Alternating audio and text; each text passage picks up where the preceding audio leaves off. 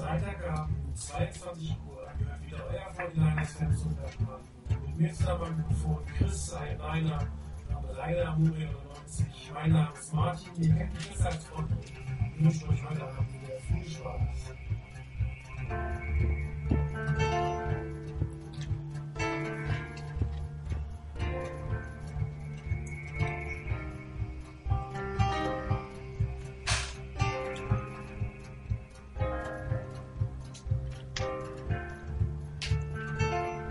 Ja, es ist natürlich nicht Freitag und es ist nicht 22 Uhr.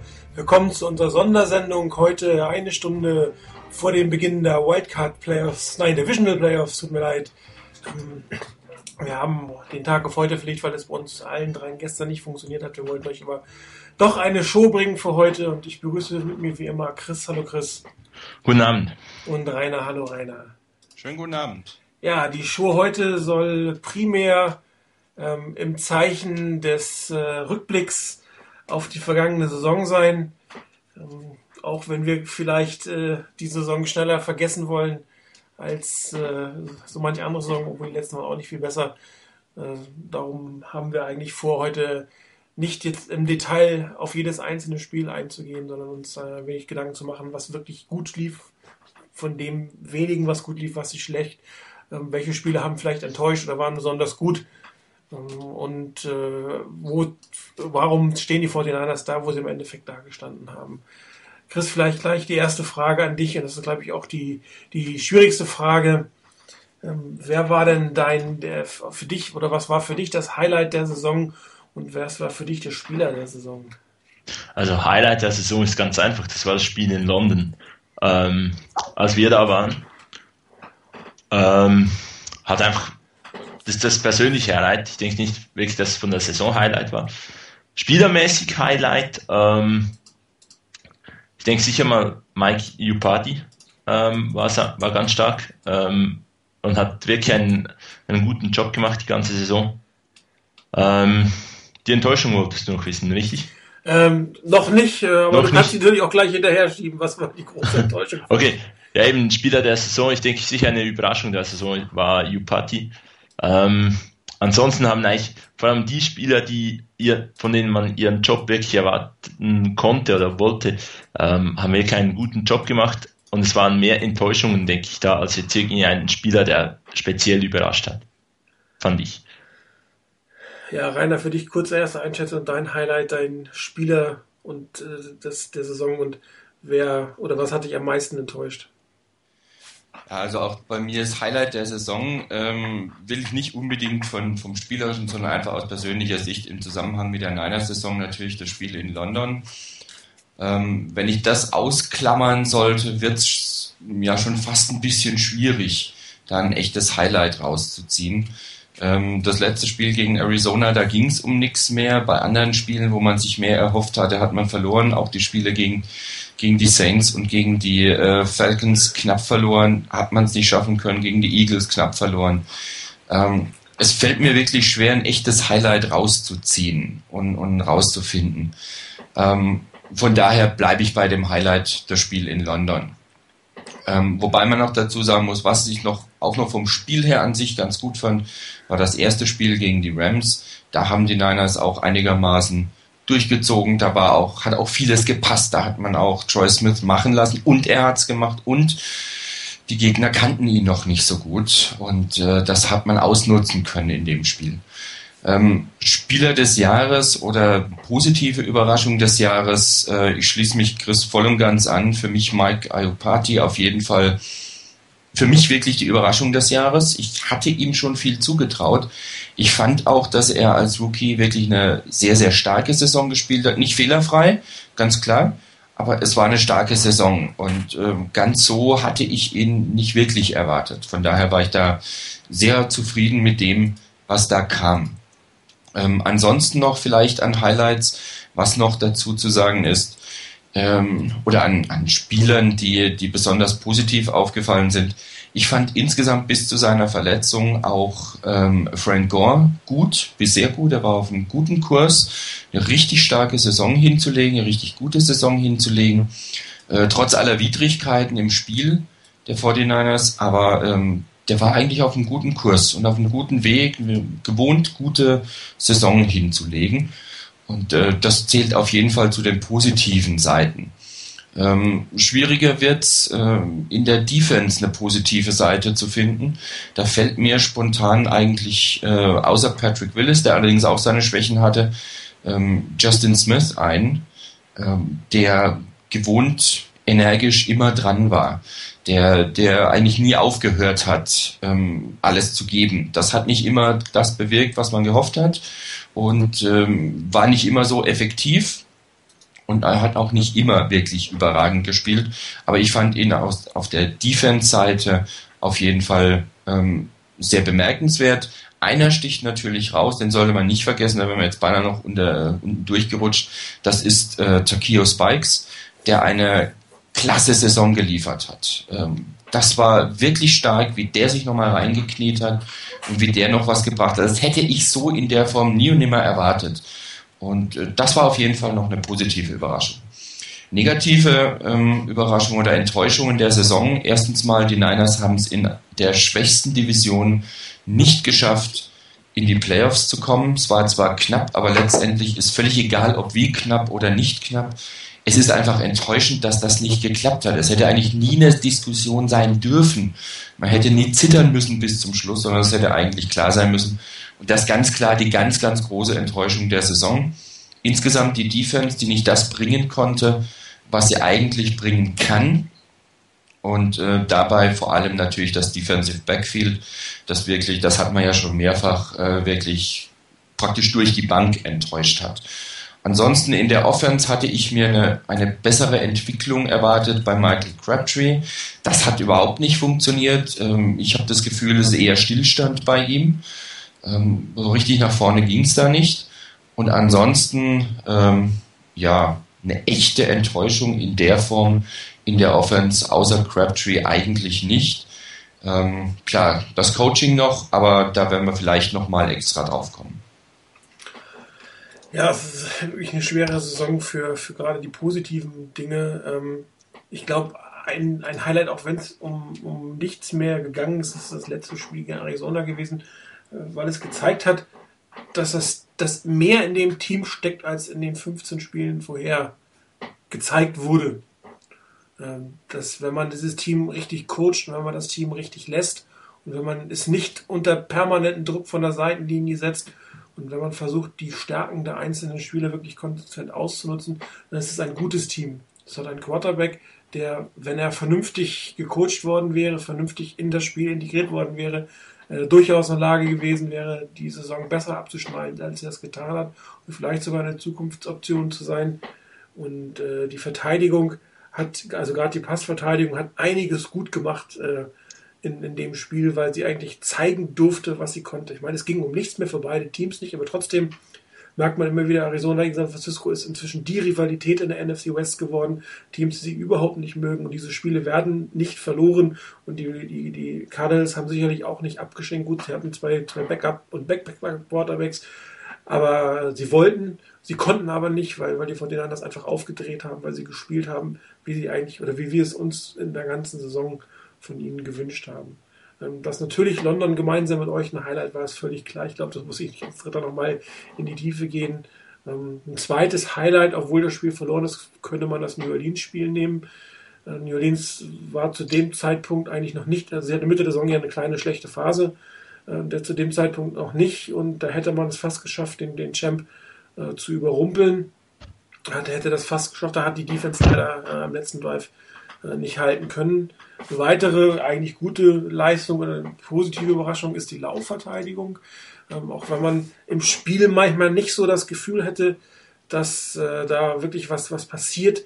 Sind nicht mal 100 Yards im Schnitt zugelassen worden. Man ist Sechster der Laufverteidigung. Ähm, ich glaube, es gab nicht einen einzigen 100-Yard-Rusher gegen die 49ers.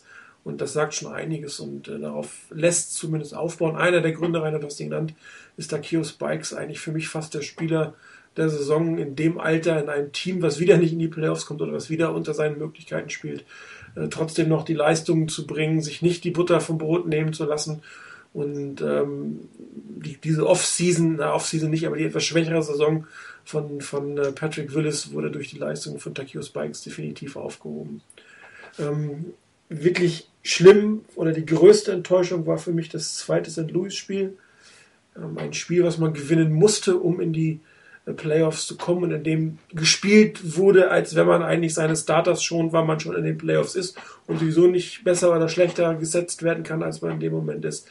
Da war kein Feuer hinter, da war kein Konzept hinter, ähm, also was das Coaching angeht. Die Spieler waren zum Teil gar nicht so schlecht, aber was, was wieder äh, oder welche Möglichkeiten den Spielern wieder gegeben wurde, nämlich eigentlich gar keine, sich zu entfalten in einem dermaßen kritischen Spiel. Ähm, das ist schon erschreckend. Plus ähm, unser oder mein Liebling ist äh, Nate Clemens, der es da auch wieder völlig verbockt hat. Er hat in zwei Spielen katastrophale Fehler gemacht, die, wenn man es jetzt auf Einzelaktionen wirklich runterbrechen könnte oder wollte, mir wollte dann das im Endeffekt die Playoffs gekostet haben. So knapp ist man eigentlich dran gescheitert. Ähm, neben dem ganzen Coaching war also dieses Spiel am 26. Dezember das für mich der absolute Tiefpunkt der Saison. Eine absolut unnötige Niederlage, unnötiger als alle anderen und äh, noch unverständlicher als alle anderen. Also das war nichts mit anderen Worten. Ja, es ist schwierig, eine, eine, ein Resümee über eine Saison äh, zu fühlen, die, die eigentlich kaum des Resümierens wert ist, weil nächstes Jahr eigentlich nichts mehr so sein wird wie dieses Jahr. Wir sollten trotzdem ein Stück weit versuchen, wie sieht's aus bei euch beiden? Der Wechsel des Offense Coordinators, hat er im Endeffekt was gebracht oder hätte man äh, mit, mit äh, Jimmy Ray zu Ende spielen können, Rainer? Was meinst du? Also wenn, wenn man das daran festmachen würde, nach dem Motto, es hat was gebracht, äh, die Niners waren in der Offense kreativer und besser, ähm, dann nur mit ganz starken Abstrichen. Ähm, ich hatte mir wirklich mehr erhofft davon, von diesem Wechsel bisschen mehr jugendlich frischen Elan und äh, mehr Abwechslung beim Playcalling. Das haben wir ja häufiger kritisiert. Teilweise war das da und das war ein Fortschritt, aber diesen Wechsel wirklich als gelungen und erfolgreich zu bezeichnen, ähm, ich denke, das verbietet sich fast von selbst. Dazu hätte die Niners Offense ganz anders auftreten müssen. Und letztendlich bleibt festzuhalten, es war wohl so, dass wirklich ähm, Singletary derjenige war, der ganz klar die Richtlinie vorgegeben hat und der eben seinem Offense Coordinator nicht vertraut hat, dass der das Richtige macht. Ähm, ich denke, dass da mehr möglich gewesen wäre. Das konnte nicht passieren. Letztendlich ist es Spekulation. Ich gehe davon aus, dass es aber wirklich ähm, an der Person Mike Singletary lag ähm, und dass eben auch äh, ja der Wechsel zwar richtig war, weil eben an der Stelle äh, sich nichts getan hatte, es sich wirklich fürchterlich anfühlte, wie die Niners teilweise gespielt haben.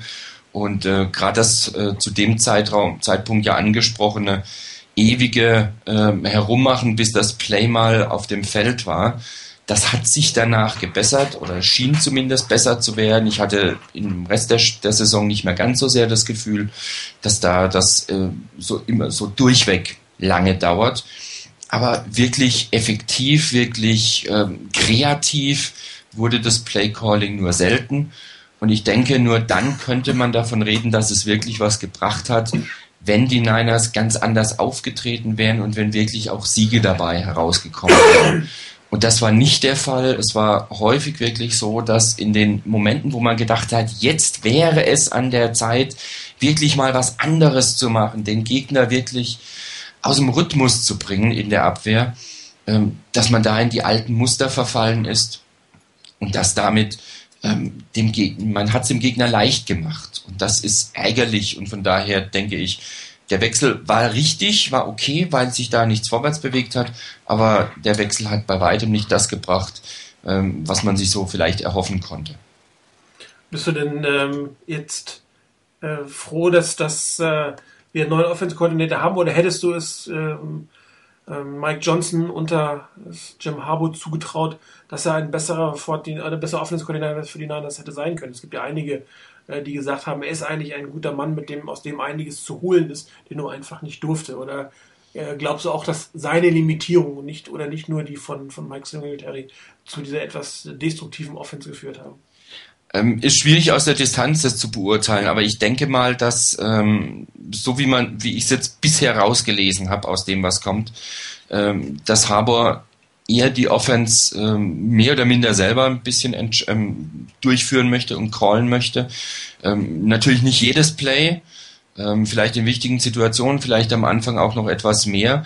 Und ich denke, das wäre durchaus eine Möglichkeit gewesen, dass hier ähm, Johnson eben auch besser reinwächst in die Aufgabe.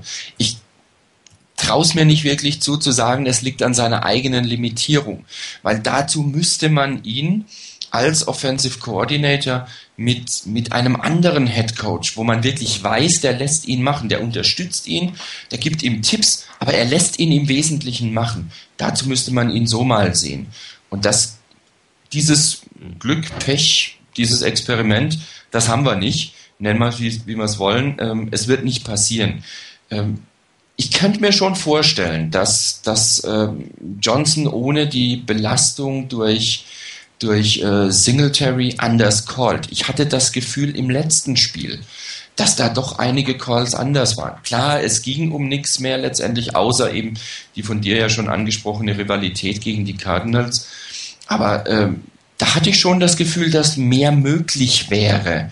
Und das hatte man zwischenzeitlich immer mal wieder. Also auch das Spiel gegen, das erste Spiel gegen die Rams fand ich sehr erfrischend mit vielen Sachen, die da passiert sind. Aber man ist wieder ins alte Muster zurückgefallen. Und letztendlich denke ich mal, dass es an Singletary lag. Johnson kann durchaus seinen Weg machen. Er könnte ein fähiger Koordinator sein in der, in der NFL. Ähm, aber man müsste ihn mal machen lassen und dann beurteilen, was er macht.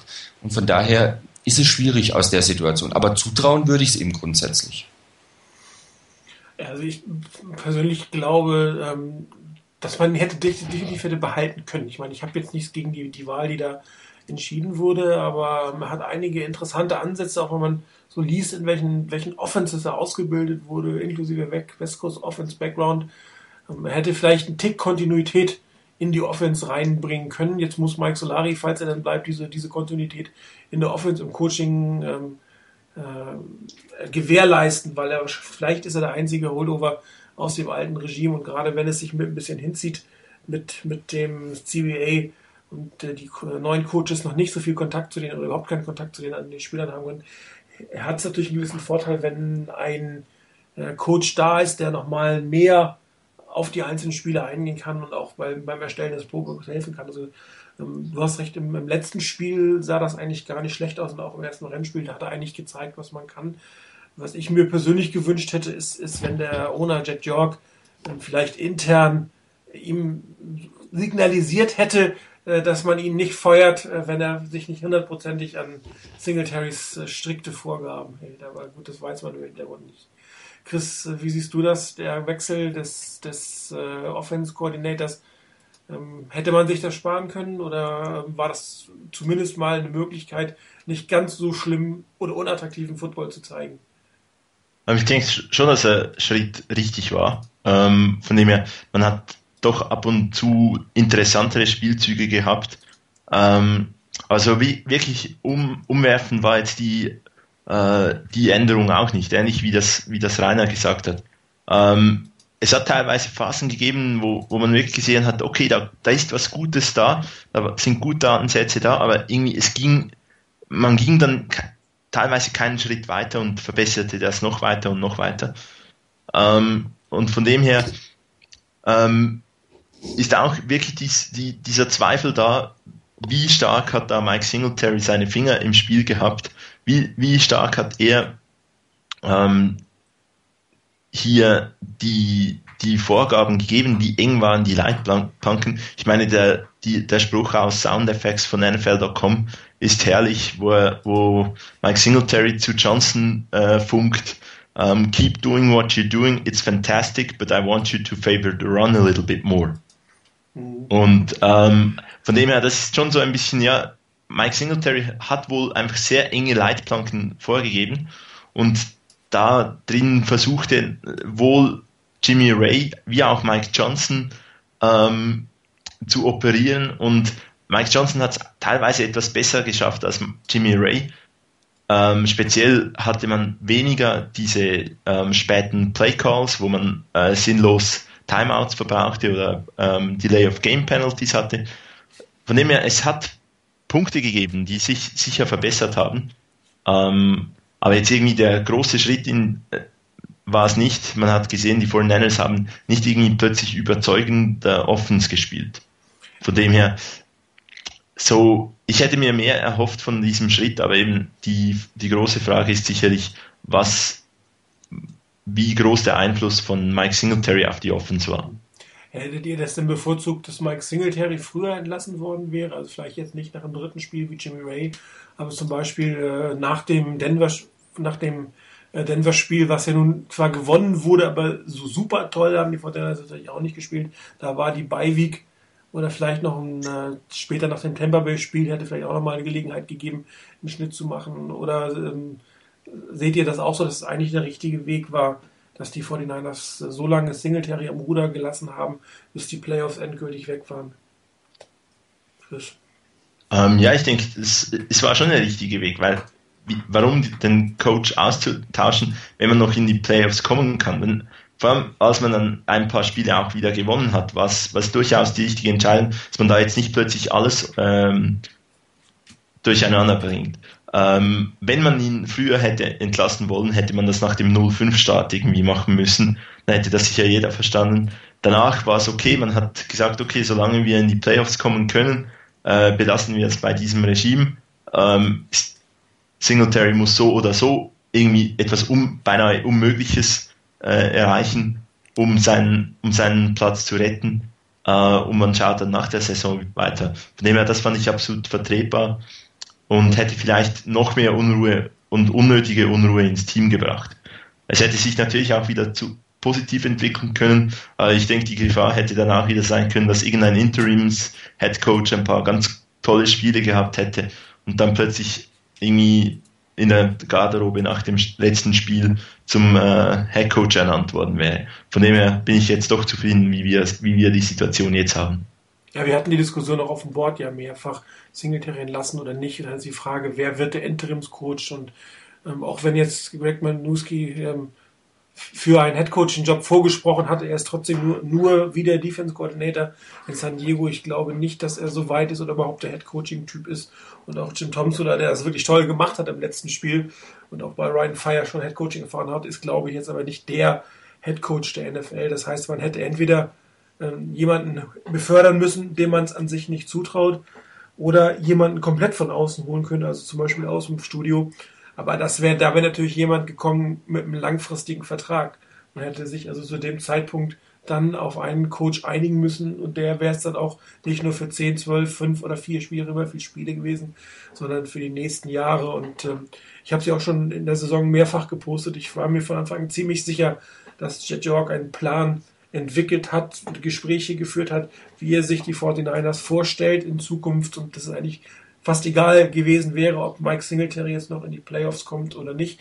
Ähm, er hätte auf keinen Fall eine neue Saison ähm, oder eine weitere Saison bei den 49ers Headcoach sein dürfen, weil auch einfach das Publikum unzufrieden war. Und dann nützt dir auch irgendwann nicht, wenn du in die Playoffs kommst. Das sind vielleicht noch ein, zwei schöne Spiele, aber der Rest der Saison war einfach auch für die Fans im Stadion grauenhaft. Und das kannst du dir eben nicht leisten, deine, deine Fans so zu vergraulen mit, mit, mit wirklich Football-Magerkost. Also, äh, und ähm, dadurch, dass die Fortinanders ja immer noch im Playoff-Rennen waren, gab es ja auch nie den, den Zwang eigentlich für Jet York, ein, äh, einen Wechsel durchzuführen. Interessant wäre es gewesen, wenn man plötzlich nur 7-0-8 gestanden hätte. Äh, das war also vor die Beiweg ohne Sieg. Äh, dann hätte er fast gar nichts anderes machen können, als einen neuen Headcoach zu benennen. Die Frage ist dann immer, wie macht man es? Aber ich vermute, dann hätte er doch einen Interimscoach aus dem Inneren genommen und dem klar gemacht, dass er eigentlich nicht der Headcoach äh, für die Zukunft sein wird. Und äh, im Endeffekt, wer weiß, wie es ausgegangen wäre, wenn die 49ers in die Playoffs gekommen wären. Das ist ja auch eine interessante Sache. Wenn, wenn man noch äh, den Coach hätte, jetzt nach diesem oder vielleicht nach dem, ja gut, doch, man hätte noch das letzte Spiel man noch verlieren können, wäre immer noch ähm, da gewesen, äh, um, um Jim Harbaugh zu, zu verpflichten. Aber wenn man jetzt wie die Seahawks das erste Spiel sogar gewonnen hätte, wäre man jetzt noch aktiv, hätte man Singletary nicht feiern können und wäre natürlich auch Jim Harbaugh nicht zu haben gewesen. Und äh, ich weiß jetzt nicht, wie unglücklich der Jorg tatsächlich ist, dass es im Endeffekt doch nicht geklappt hat und dass er jetzt was für die Zukunft der 49ers getan hat, von der wir alle hoffen, dass sie deutlich besser wird als das, was wir seit Dennis Erickson äh, vor acht Jahren zu sehen bekommen haben. Ähm, es gab zwei Punkte, hast du recht, es gab dieses 0-5, da hätte man äh, überlegen können, den Coach zu entlassen. Nach der Bye Week, nach dem Sieg gegen Denver wäre es schwer gewesen. Nach der zweite Punkt wäre für mich nach der Niederlage gegen Tampa Bay gewesen, ähm, wo man noch äh, definitiv hätte die Reißleine ziehen können. Danach war es dann eigentlich vorbei. Gegen San Diego und Green Bay waren keine Siege vorprogrammiert, das kann man verlieren. Da entlässt man dann zu der Situation wahrscheinlich doch keinen Coach.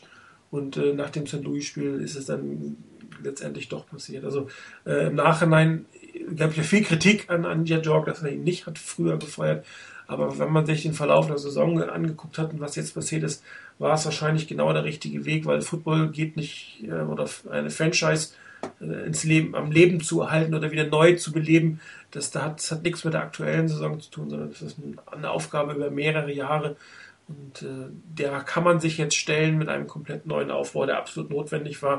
Der Aufbau ist, wie wir auch letzte Woche festgestellt haben, nicht nur auf der Trainerbank, sondern auch im Front Office vorgestartet und da wird es auch nochmal Änderungen geben. Also im Endeffekt ähm, ist, ist, kann man vielleicht gar nicht so böse sein, dass es mit den Playoffs nicht geklappt hat. Also hatte man wenigstens wirklich die Reißleine ziehen können, alles vernünftig vorbereiten und, und ähm, hoffentlich jetzt die richtigen Entscheidungen getroffen. Oder Rainer, lieber doch Playoffs, ein Sieg, wäre es doch besser gewesen? Hinterher ist man immer schlauer. Ähm, ich meine, im Moment gehen wir natürlich mit gewissen Hoffnungen in die nächsten Jahre eigentlich rein, dass die Sache mit Harbour wirklich deutlich besser wird.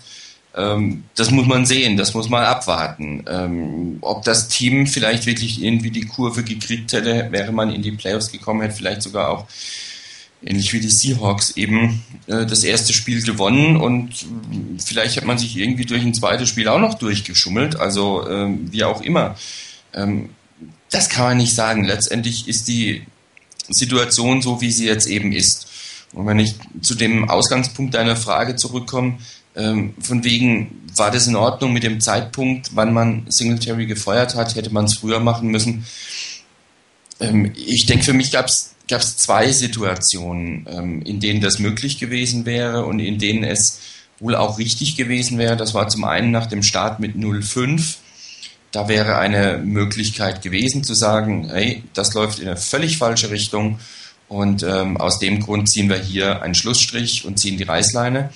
Dann gab es den, den Sieg gegen die Raiders und dann diese wirklich heute noch völlig unverständliche, völlig unverständliche Niederlage bei den Panthers und da wäre eigentlich normalerweise auch nochmal der Punkt gewesen, wo man dann hätte sagen können, Moment mal, der Sieg gegen die Raiders ist mehr oder minder ein Muster ohne Wert, wenn wir bei den Panthers, die nun wirklich äh, das schwächste Team der Liga sind, nicht gewinnen können und denen den ersten Sieg schenken sozusagen. Aber, ähm, und das hat äh, Frizzini im äh, Type-In-Thread ja auch schon geschrieben. Äh, das Problem war da, dass man direkt von Charlotte aus nach, San, nach ähm, London geflogen ist. Und in der Situation den Head Coach zu tauschen, das wäre wohl wirklich extrem schwierig geworden. Schwieriger als sonst irgendwas, wenn sowieso logistisch einiges ganz anders läuft ähm, als sonst die gewohnten Abläufe. Hätte man ein normales Heimspiel gehabt, wäre nach der Niederlage direkt nach Hause geflogen, dann hätte man auf dem Flug zurück oder nach der Landung Singletary entlassen können. So aber das zu machen, ähm, war einfach, glaube ich, wirklich nicht möglich an der Stelle. Und dann kam das Problem, dann wäre eigentlich wieder eine Situation gewesen, jetzt hat man eine Bye-Week vor sich, da könnte man ihn entlassen. Dann gab es aber das Spiel in London mit dem, mit dem Sieg gegen die äh, Broncos und mit Troy Smith, dass ein Stern da aufging, der ist zwar dann relativ äh, schnell wieder verloschen, aber das ist eine andere Sache. Ähm, und dann ging so ein bisschen hin und her. Ähm, man hat nach der Bye Week das Spiel gegen die, ähm, gegen die Rams gewonnen. Dann gab es dieses katastrophale 0-21 gegen die Buccaneers, äh, wo man dann auch erstmal denkt, hoppla, das kann gar nicht mehr sein. Und an der Stelle dann zu sagen, ja, geh mal raus, naja, jetzt kommt das Spiel gegen Arizona. Das wäre eine Chance gewesen, zu sagen, man geht vielleicht hier, also sozusagen eigentlich drei Situationen, eben diese noch, dass man hier den, den Coach wechselt. Aber du hattest das Problem ja schon angesprochen, Martin. Ähm, wen nimmt man dann als Head Coach? Nimmt man jemanden von außen dann kann man eigentlich wirklich nur effektiv jemanden nehmen, indem man von vornherein sagt, man macht das Ganze längerfristig. Also nicht nur bis zum Ende der Saison, sondern mindestens mal zweieinhalb Jahre oder sowas in der Richtung. Ähm, das fand ich gut, dass sie das nicht gemacht haben. Einen anderen Coach äh, zu befördern, Manuski, ähm, wäre eine Möglichkeit gewesen, aber das müssen die Verantwortlichen entscheiden, ob sie ihn, ob sie ihm das zutrauen. Und vielleicht war es auch einfach so, dass man ihm zugetraut hat, ein sehr guter Defense Coordinator zu sein, aber man ihm nicht zugetraut hat, ein Head Coach zu sein. Und man war ja halt trotz allem, wie, wie verrückt die Saison eigentlich gelaufen ist, immer in Schlagweite. Bis zum Spiel, bis zum vorletzten Spiel war man in Schlagdistanz und hatte die eigentlich gar nicht mal so schlechte Chance, in die Playoffs zu kommen. Und da den Coach nicht zu entlassen, konnte ich dann nachvollziehen. Wir hatten das ja auch mit der, in, der, in der Sendung, als dann Singletary entlassen war. Ähm, ich fand es okay dann letztendlich, dass man gesagt hat, man hat die Chance, man bleibt bei diesem Coach und macht weiter. Jetzt ist aber die Chance auf die Playoffs weg. Und jetzt kann man auch den Coach entlassen. Da kann man sagen, okay, jetzt machen wir hier einen Schnitt und ähm, mit allem, was dann im Hintergrund vorher schon gelaufen ist, ähm, hoffe ich, dass es insgesamt die richtige Entwicklung war. Wenn das stimmt, dass die Niners eben schon seit etwa Mitte der Saison eigentlich gezielt darauf hingearbeitet haben, am Schluss Harbour zu bekommen, dann muss man sagen, war der Plan, der so im Hintergrund in aller Ruhe gelaufen ist und ganz unauffällig gelaufen ist, der richtige. Man hat am Schluss tatsächlich den bekommen, den man wollte. Und dann hat man sozusagen alles richtig gemacht. Ähm, dass dabei das eine oder andere so hätte nicht sein müssen, da bleibe ich dabei. Insgesamt hat man das erreicht, was man wollte. Und letztendlich bleibt damit zu sagen, dass es eigentlich müßig ist, darüber zu diskutieren, hätte man ihn besser früher oder später entlassen sollen. Haber hätte man nicht gekriegt. Und wenn man da schon etwa Mitte der Saison sich gesagt hat, das ist der, der für uns interessant ist und den wir haben wollen, dann war es ja richtig, niemanden zu holen, dem man dann vielleicht am Schluss noch sagen muss, okay, hey, das ist alles so toll gelaufen, wir sind jetzt so weit gekommen, auch in den Playoffs, äh, jetzt kriegst du deinen Vertrag. So gesehen, alles richtig gemacht. Ähm, Gibt es denn überhaupt irgendwas, was die 49ers äh, innerhalb der Saison hätten machen können oder vielleicht auch hätten lassen sollen, ähm, um, um mehr aus dieser Saison herauszuholen?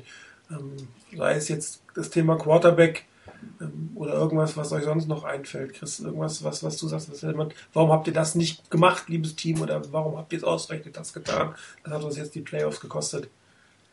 Ich denke, ähm, da muss man die Schuld bei den Panthers suchen, äh, denn die haben äh, Alex Smith kaputt gemacht. Ich denke, wenn Alex Smith die Saison durchgespielt hätte, wären die Chancen höher gewesen, äh, in die Playoffs zu kommen. Man hatte zwar mit Troy Smith dann das eine oder andere ganz gute Spiel, aber hat dann sehr lange die Limiten aufgezeigt bekommen. Ähm, oder sehr schnell hat man das Limit dann auch gesehen.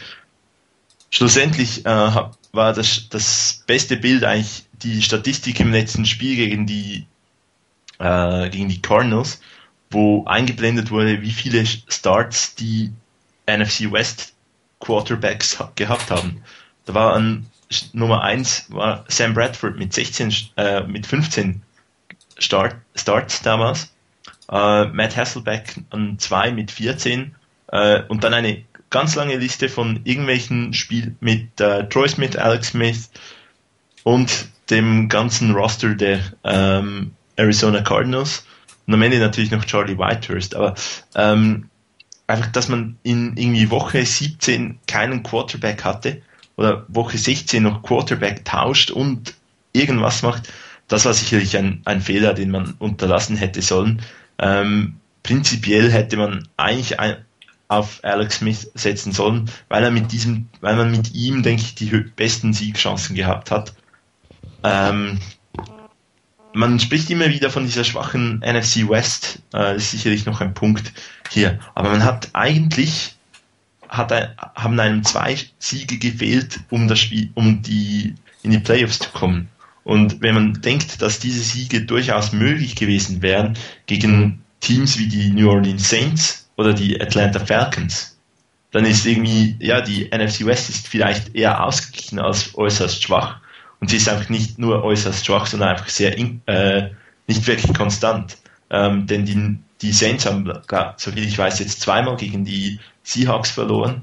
Also da sind die Teams, die können die mit dem Besten mithalten, einfach halt nicht über 16 Spiele. Und uns haben wirklich die zwei Siege, denke ich, die beiden wirklich möglichen Siege gegen die Saints und Falcons haben uns am Ende die Playoffs gekostet. Und wenn man natürlich gegen solche Teams eigentlich mithält, dann ja, ist das Team sicherlich nicht so schwach. Hat danach auch äh, schreckliche Spiele gehabt, wie das gegen die Buccaneers oder ähm, das gegen die Kansas City Chiefs. Das darf man nicht vergessen. Aber das war wirklich auch so ein Punkt, die viel, viel anders hätte man nicht machen können. Man hätte einfach konstanter sein müssen, aber das ist wahrscheinlich einfacher gesagt als getan. Ähm, am Ende man hatte knappe Spiele gegen ganz gute Teams und einige schreckliche Spiele gegen schwache Teams. Äh, und wenn man halt gegen die schwachen Teams nicht einig, eine einigermaßen ähm, akzeptable oder NFL-würdige Leistung konstant hinbringt, dann hat man auch in den Playoffs eigentlich nichts zu suchen. Ja, wobei man ja gesehen hat, dass die NFC West jetzt so schwach gar nicht sein kann. Du hast es ja gerade gesagt, dass sie ähm, immer wieder oder gerade gegen die guten Teams sich, sich sehr stark an den Riemen, am Riemen reißen und, und immer wieder ähm, gute bis sehr gute und auch Siege äh, Ergebnisse und Siege hinlegen. Das ist schon ähm, sehr fragwürdig, warum man dort immer das Problem gegen die mittelstarken oder schwachen Teams hat. Das ist schon etwas, etwas sehr überraschend. Also ich finde, man hätte zwei oder drei Dinge noch versuchen können in der Saison. Jetzt, ich nehme mal als Konstante, dass Mike Singletary aus seiner Haut nicht raus kann und die Offense so läuft, wie sie ist. Das nehme ich jetzt mal als Konstante. Man hätte aber zum Beispiel in der Verteidigung das eine oder andere verändern können, aggressiver spielen, nochmal versuchen hier noch besser zu werden. Wie gesagt, das, das Lauf, die Laufverteidigung, der war ja schon nicht schlecht, aber die Passverteidigung hätte durchaus noch ein bisschen mehr leisten können. Da waren wir nur Nummer 24 der Liga und das auch primär, also nicht nur wegen dem schwachen Backfield, auch wegen der, der, der Defense-Philosophie ähm, mit, mit äh, drei Mann Pass Rush und dann vielleicht nochmal ein Defense Back, aber keine konstanten vier oder fünf Blitzer überraschenderweise. Also nicht das, das klassische 3-4 oder den klassischen 3-4 Vorteil ausgenutzt. Da hätte man sicherlich noch was machen können, was vielleicht den einen oder anderen Sieg äh, erbracht hätte. Vielleicht ähm, äh, das Spiel äh, in Carolina, das, äh, oder das Spiel gegen Kansas City, äh, Entschuldigung, Kansas City, nicht gegen Atlanta, auch gegen New Orleans. Also grundsätzlich hätte man da eine etwas andere Philosophie wählen können. Ich kann mir jetzt nicht vorstellen, dass Mike Singletary jetzt so dagegen gewesen ist, mehr äh, Druck oder mehr Pass Rush äh, auf den Quarterback zu bringen. Also als ehemaliger Linebacker sollte er da ja ein bisschen mehr Verständnis für haben, als das, was in der Offense so läuft. Das zweite, das hattest du angesprochen, Chris, äh, dieses Quarterback-Gewechsle, ähm, das war definitiv nicht das Richtige. Ähm, klar, Troy Smith hatte zwei Siege äh, gegen Denver und gegen äh, St. Louis. Da wechselt man den Quarterback nicht unbedingt aus, aber im Temperspiel war er so schlecht, dass man eigentlich zur Halbzeit hätte auswechseln müssen und den eigentlichen Starting Quarterback wieder reinbringen. Man sagt immer, man verliert eigentlich nicht als, als Starter sein, sein, sein Starting-Posten durch eine Verletzung. Klammer auf, es sei denn, der Backup spielt so gut, dass man nicht drum kommt. Ich sag nur Tom Brady, als damals, ähm, oh Gott, wie hieß er denn? Drew Bledsoe. Drew Bledsoe, danke. Äh, verletzt war, äh, Tom Brady reinkam, wie ein junger Gott gespielt hat. Dann hat er, glaube ich, das, das Halbfinale, hat damals dann wieder Drew Bledsoe gespielt, um dann wieder auf die Bank zurückzugehen, um Tom Brady den Vortritt zu lassen. In solchen Situationen, klar, wo der Backup äh, mindestens genauso gespielt, wenn nicht deutlich besser, da lässt man ihn natürlich drin. Aber spätestens in der Halbzeit zum Tampa Bay-Spiel hätte man Troy Smith dahin verbannen müssen, wo er hingehört, auf die Bank. Äh, vielleicht wäre dann in dem Spiel noch was zu reißen gewesen. Ähm, auch nochmal zurückzugehen nach dem San Diego-Spiel, äh, auf dem St. Louis-Spiel und auch da viel zu spät in diesem Fall die Reißleine zu ziehen. Ähm, spätestens zur Halbzeit oder zu dem Moment, damals Mitte des dritten Quarters, als Singletary dieses Streitgespräch mit Troy Smith hätte, hätte man ihn rausnehmen müssen. Da gab es auch noch Chancen, dieses Spiel zu gewinnen. Also selbst mit der wirklich schlechten Offense-Philosophie hätte man durchaus noch was reißen können oder ein Spiel, es hätte nur eins gereicht, ein wichtiges Spiel noch gewinnen können, um, um hier äh, in die Playoffs zu kommen. Ähm, grundsätzlich wäre es natürlich auch schön gewesen, wenn man nach dem Ausfall von Frank Gore es irgendwie geschafft hätte, das Running Game ein bisschen attraktiver zu gestalten, ein bisschen flexibler zu gestalten. Also ähm, selbst wenn man den Run äh, bevorzugen möchte, muss man ja nicht immer äh, durch die Mitte laufen oder aus der Shotgun im dritten Versuch äh, kurz aus der Shotgun rauszulaufen, das ist einfach nicht nötig. Man kann auch, wie die Jets zeigen, laufen, laufen, laufen, das ist überhaupt kein Problem. Man muss halt nur auch da ein bisschen flexibel sein. Und ich habe es gerade gesagt, diesen Spielzug äh, Dritter und Eins aus der Shotgun-Draw, den hätte man definitiv am dritten Spieltag komplett verbrennen müssen, äh, vergraben, die Pandoras Box nie wieder aufmachen, aber äh, wie es bei den 49ers so üblich ist, man macht genau das, was man nicht tun sollte. Also es hätte sicherlich Dinge gegeben, die man hätte tun können, bei Beibehaltung der aktuellen Offensphilosophie, die einen etwas besseren Ausgang für diese Saison ähm, hätten ermöglicht, sagen wir mal so. Rainer, fällt dir noch was ein, was man hätte machen können? Sollen? Ja, man hätte manches machen können. Einiges davon hast du ja angesprochen. Ähm, eine insgesamt, oder hat auch Chris schon gesagt, eine insgesamt aggressivere, aktivere Defense, die wirklich bewusst auch mehr Druck auf den Quarterback ausüben ähm, möchte und ausübt, wäre schon ein Schritt in die richtige Richtung gewesen. Äh, der zweite Punkt wäre ein flexibleres Angriffsspiel gewesen und von mir aus auch mit Run First. Du hast ja angesprochen, dass das bei den Jets durchaus auch funktioniert.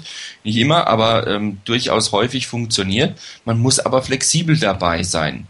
Ähm, wenn das Ganze immer so aussieht, dass ich von zehn Runs neun durch die Mitte laufen lasse, äh, ja meine Güte, wir hatten es ja schon häufiger, dass auch äh, Laien wie ich ähm, wirklich vorher wussten, was kommt. Und das kann es ja nicht sein. Ähm, da hat man es wirklich versäumt, was draus zu machen. Und ähm, auch wenn die, die Philosophie von, von äh, Singletary die ist, dass der, der Run bevorzugt werden soll, das ist alles schön und gut.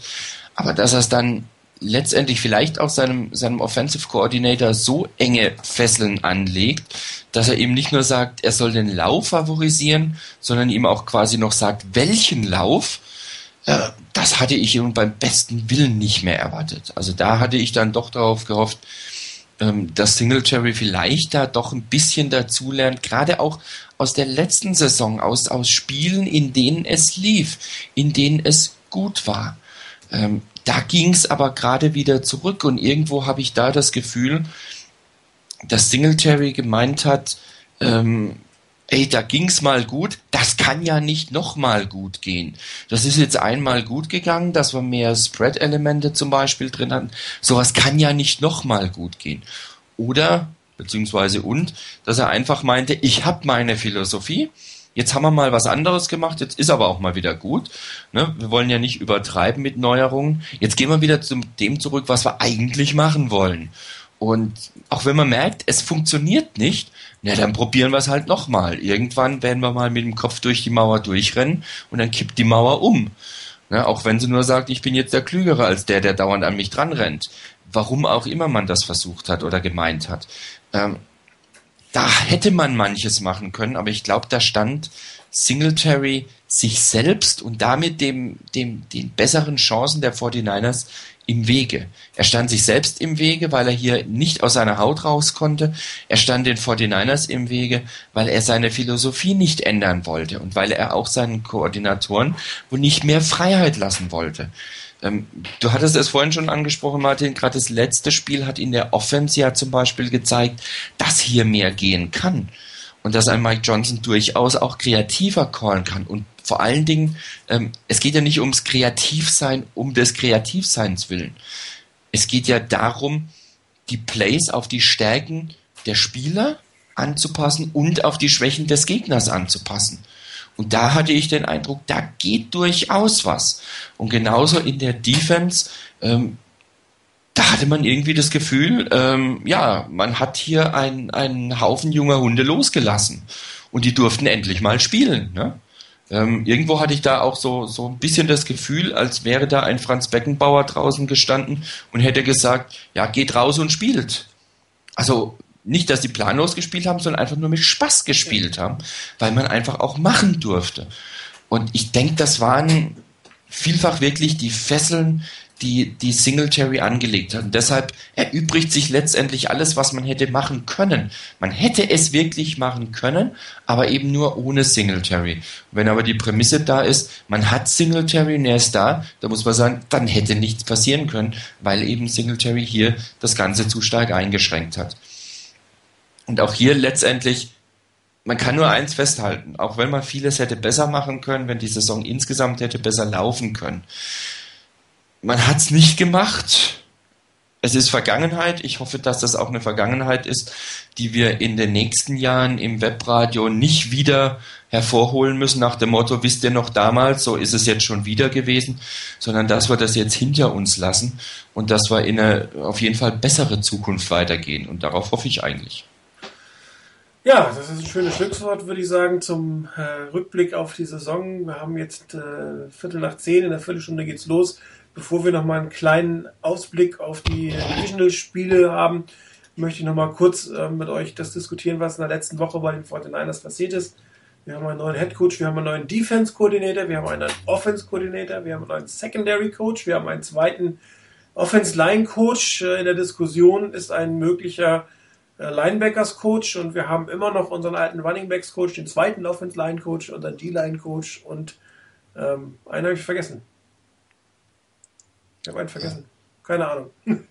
Werden wir sagen. Ähm, wir Defensive haben, Backs, hattest du den ja, schon? Genau, einen neuen Defensive Backs Coach, genau. Ähm, dazu, also fehlen definitiv, wo noch keine Namen sind, ich habe es auch gepostet, vorhin sind Wide Receiver und Quarterbacks Coach, äh, wobei er gleich schon Klammer 50 Namen gepostet hat, der durchaus für, für ähm, Quarterbacks geeignet wäre, aber eigentlich ähm, sind das für mich jetzt noch zwei offene Punkte, zwei, zwei wirklich auch wichtige Positionen, die noch nicht besetzt sind. Ähm, vielleicht eine kleine Einschätzung von euch, äh, die Verpflichtungen von Jim Harbour in der letzten Woche, äh, die richtige Richtung, hättet euch was anderes gewünscht und äh, gibt es noch jemanden auf dem Markt, den ihr glaubt, äh, den gerne haben zu wollen? Chris, wie sieht es aus bei dir?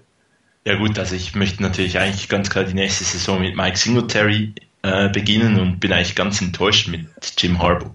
Nee, ähm, ist der richtige Schritt. Es ist ein äh, Schritt dahin, dass man aus jetzt den, aus den letzten acht Jahren oder zumindest aus der Nolan Singletary Zeit gelernt hat und sich gesagt hat, okay, die 49ers sind bekannt gewesen, äh, als sie zur legendären Dynasty wurden, für Offensive Play und da muss man wieder Konstanz und eine Struktur reinbringen. Und so das ganze, das ewige, wir wechseln von einem System zum anderen und mit jedem Jahr einen neuen Coordinator, das kann es nicht sein. Von dem her hat man den richtigen Schritt gemacht mit Jim Harbaugh und eine offensive Philosophie nach San Francisco geholt. Ähm, Stieg hat das mal ganz gut eigentlich beschrieben, so denke ich eigentlich auch. Ähm, ist mir eigentlich ganz egal, wie sie den Ball in die Endzone bringen. Hauptsache, das funktioniert und die Offen sieht ansprechend aus. Ähm, und, und ja, am Ende wirklich, sie funktioniert. Und wenn es dann natürlich noch die legendäre West Coast Offense ist, dann ist mir das noch, noch viel lieber. Aber ähm, schlussendlich ist wirklich das der wichtigste Schritt. Man hat eine Offensphilosophie nach San Francisco geholt, ähm, in der Head Coach Position gesichert, dass das auch eine, ein Stück weit so bleibt. Und äh, denke, das ist wirklich die, die wichtigste Erkenntnis. Ähm, am Ende eine Garantie ist kein Coach. Also da hätte man den erfahrensten äh, Head Coach auf den Markt holen können. Ähm, und das wäre kein, keine Garantie gewesen, ähm, ein, ein erfolgreiches Team zu sein. Man sieht ja beispielsweise bei, bei den Redskins letzte Saison, ähm, da kommt eigentlich einer der besten Head Coaches auf den Markt mit äh, Shanahan und jetzt wirklich viel verändert hat sich für die für die Redskins auch nicht. Ähm, aber es braucht vielleicht auch Zeit, deshalb ist wahrscheinlich auch wichtig, dass die erste Saison zusätzlich mit der Schwierigkeit des, der unklaren Arbeitssituation ähm, wahrscheinlich noch nicht, dass jetzt der äh, riesige Umbruch äh, sein wird in San Francisco, was aber wahrscheinlich auch nicht äh, notwendig ist, weil wir sind ja nahe dran, in die Playoffs zu kommen und dann kann, wie wir bei Seattle gesehen haben, ganz viel passieren. Ähm, absolut zufrieden mit dem, mit dem Schritt, Head, äh, Harbour zum Head Coach zu machen. Ähm, hat am Ende so funktioniert, wie sich das offenbar die Verantwortlichen erhofft haben und von dem her, jetzt geht's an, geht's daran, dann die Saison zu spielen und dann werden wir die Bestätigung sehen, äh, wie gut das, dass der Schritt wirklich war, ähm, welchen Einfluss Jim Harbaugh dann auch wirklich auf das Team hat. Ja, Rainer, wie sieht's aus? Kurze Bewertung der vergangenen Woche, den neuen Zugängen neben Jim Harbaugh. Also ich denke auf jeden Fall, es war die richtige Entscheidung, den Head Coach zu wechseln. Äh, man hat einen Head Coach mit offensiven Background geholt, noch dazu einen, der in der NFL gespielt hat, noch dazu ähm, auf der wichtigsten Position im Football. Das hast du ja, Martin, äh, häufiger erwähnt im Lauf dieser Saison beim Webradio. Ähm, also in der Hinsicht hat man zumindest erstmal alles richtig gemacht. Ob Harbour wirklich der richtige Coach ist, kann man erst beurteilen, wenn er eine Weile hier ist, sodass man sieht, wie er arbeitet, ob das Team besser wird, ob die Erfolge zurückkommen nach San Francisco.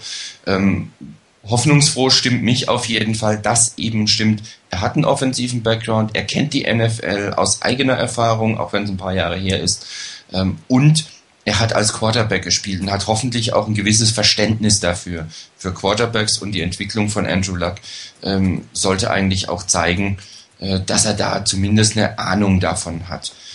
Was seine, seine oder die Neuverpflichtungen angeht, ähm, stehe ich dem relativ offen gegenüber. Ich habe es in einem entsprechenden Thread, glaube ich, auch schon geschrieben. Es muss für Harbour passen. Er muss sich wohlfühlen mit den Coaches. Er muss ein vertrauensvolles Arbeitsverhältnis mit denen entwickeln und dass er da natürlich Leute nimmt, die er kennt, ist verständlich. Äh, damit habe ich jetzt äh, so gesehen kein großes Problem. Wir hatten uns letzte Woche darüber unterhalten, wer kommen könnte oder wer bleiben könnte auch.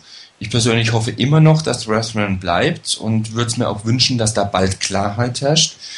Ähm, auch was Solari angeht mit der O-Line, wobei ich da ein bisschen meine Schwierigkeiten habe, wenn man da zwei Verantwortliche hat. Also dieses, mir kommt da dieser Spruch mit den vielen Köchen und dem Brei so ein bisschen in den Sinn. Wenn die beiden sich gut ergänzen, habe ich kein Problem damit. Wenn das Kompetenzgerangel gibt und der eine sagt so und der andere sagt so, dann ist es ein echtes Problem. Dann könnte es schwierig werden, gerade auch, weil wir eine immer noch recht sehr, sehr junge Offense Line haben, die da vielleicht mehr eindeutige Anleitung brauchen. Ähm, was die anderen angeht, ähm, ich glaube, vorhin hat es da auch noch nicht genannt, so mit Special Teams Coordinator. Äh, Mayoko hatte da am 11. Januar eine Übersicht gegeben und da steht currently vacant. Also im Moment noch frei. Ähm, da hoffe ich auch, dass ein guter Mann geholt wird. Spontan fällt mir da kein Name ein. Ich hoffe, dass auf jeden Fall ein wirklich fähiger Wide Receiver Coach geholt wird, der Crabtree auf den richtigen Weg bringt. Äh, Quarterbacks Coach ist natürlich genauso wichtig, vielleicht sogar noch wichtiger. Ähm, ein interessanter Mann hätte sein können oder könnte eventuell ein Jim Zorn sein. Ob der das macht oder nicht, muss man mal ein bisschen abwarten. Ähm, da kann ich mir es fast nicht vorstellen, dass er es macht. Ansonsten hoffe ich auch darauf, dass ähm, Harbour aus seiner eigenen Erfahrung heraus vielleicht noch jemanden in der Hinterhand hat, dem er wirklich den Posten vertrauensvoll übergeben kann und der es dann auch ausfüllen kann. Also von daher, wer jetzt verpflichtet wurde, denke ich, ist soweit okay und Haber muss mit denen sich wohlfühlen. Fangio als Defense Coordinator dürfte dazu führen, dass wirklich die 3-4 beibehalten wird. Nach allem, was ich jetzt so gelesen habe, geht man davon aus, dass die 3-4 wirklich beibehalten wird. Damit hätte man zumindest den Vorteil, dass man nicht von der 3-4 auf eine 4-3 umlernen muss noch ähm, wenn schon eventuell keine, keine Trainingseinheiten vorher großartig möglich sind. Und ansonsten, ich lasse mich überraschen, wen Harbour noch so aus dem Hut zaubert.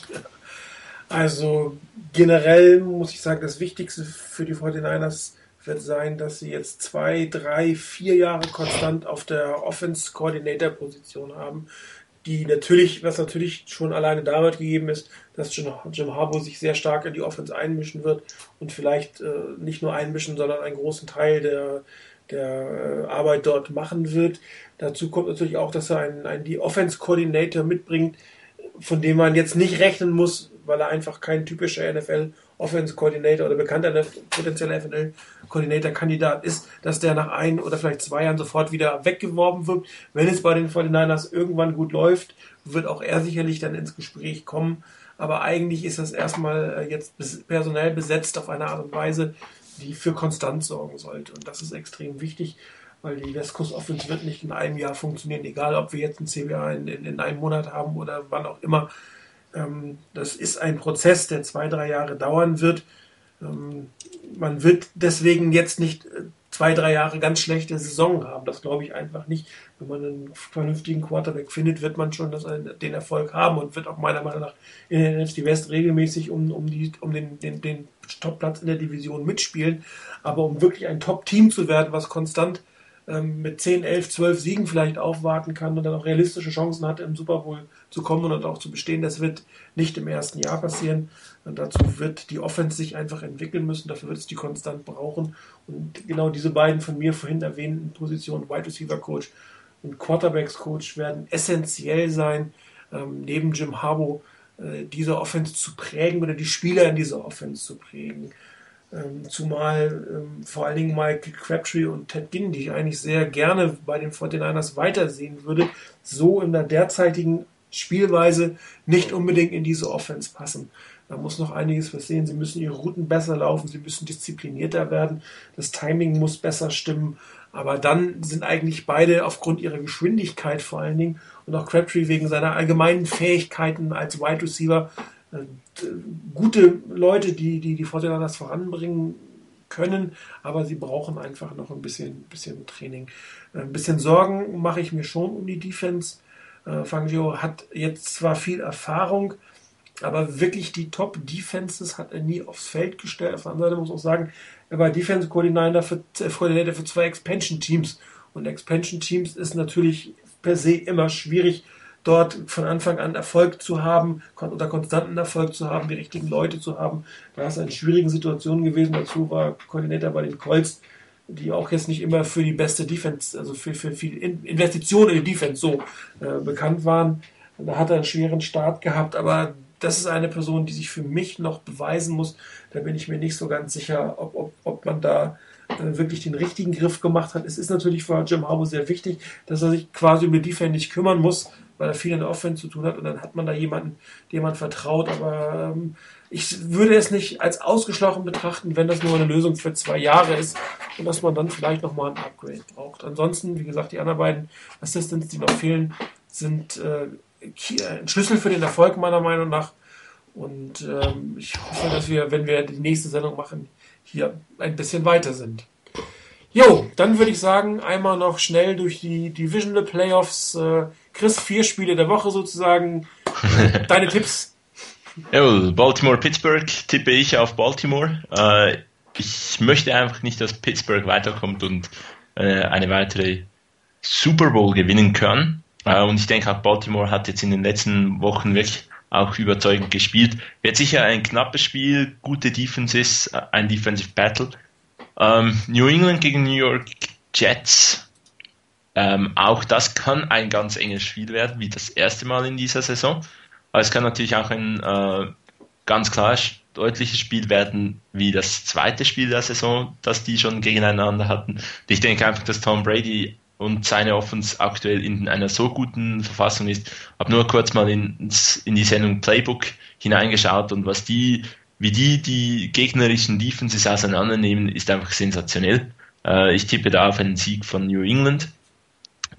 Äh, Seattle gegen Chicago, äh, die ganz schwache NFC West mit Johnson plötzlich im NFC Championship zu stehen. Äh, ich denke trotzdem aber, dass Chicago das Spiel gewinnt.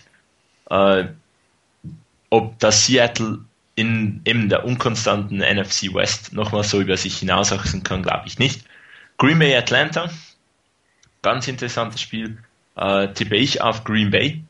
Äh, reines Bauchgefühl, das wird ein sicherlich sehr, sehr gutes Spiel, denke ich. Ähm, vermutlich viele Punkte und am Ende denke ich, dass Green Bay das Spiel gewinnt. Ja, Renner, deine Tipps. Ja, Ravens gegen die äh, zu Gast bei den Steelers. Ich denke, dass wir dann alle jetzt gleich ähm, einen knappen Sieg der Ravens in einem Low-Scoring-Game sehen werden. Dass hier sehr, sehr viele Punkte passieren, kann ich mir nicht vorstellen. Es könnte trotzdem ein hochinteressantes Spiel werden, wenn man Defense-Football mag.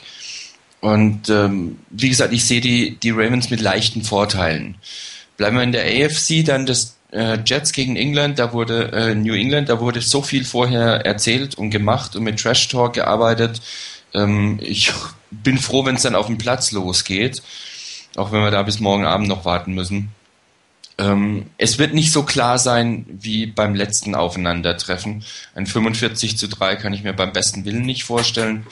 Ähm, da ich nicht unbedingt jetzt gerade der große Fan bin des äh, Head Coaches der äh, Jets, hoffe ich doch, dass die Patriots sich durchsetzen und ich denke auch, dass sie es schaffen werden.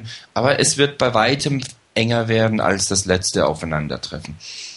Ähm, das Spiel der, ähm, der Seahawks bei den Bears, ganz chancenlos, denke ich, sind die Seahawks nicht, aber sie sind auswärts letztendlich wirklich eine Klasse schwächer, mindestens als zu Hause.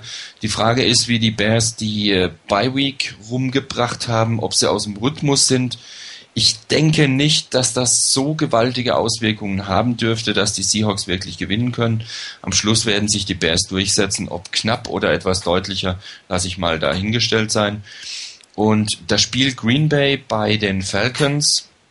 Äh, die Falcons haben mit äh, Tony Gonzalez einen Spieler, der noch nie ein Playoff-Spiel gewonnen hat, wie ich heute gelesen habe.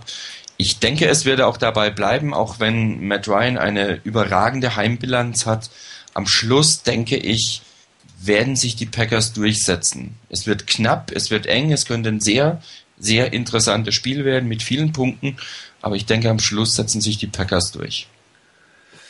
Jo, ähm, ich muss mal gucken, schwierige Geschichte. Die äh, Siegchance im, oder die Heimsiegchance im Divisional Playoff sind genau 50 Prozent. Das heißt, ich werde jetzt genau so versuchen zu tippen, dass es zwei Heimsiege und zwei äh, Auswärtssiege geben wird. Ein Heimsieg für mich, der definitiv klar ist, werden die New England Patriots sein. Die werden sich den New York Jets, egal was da im Vorfeld gelaufen ist, äh, nicht klein beigeben und ich glaube, es wird nicht mal knapp werden. Die Jets haben den Mund so voll genommen.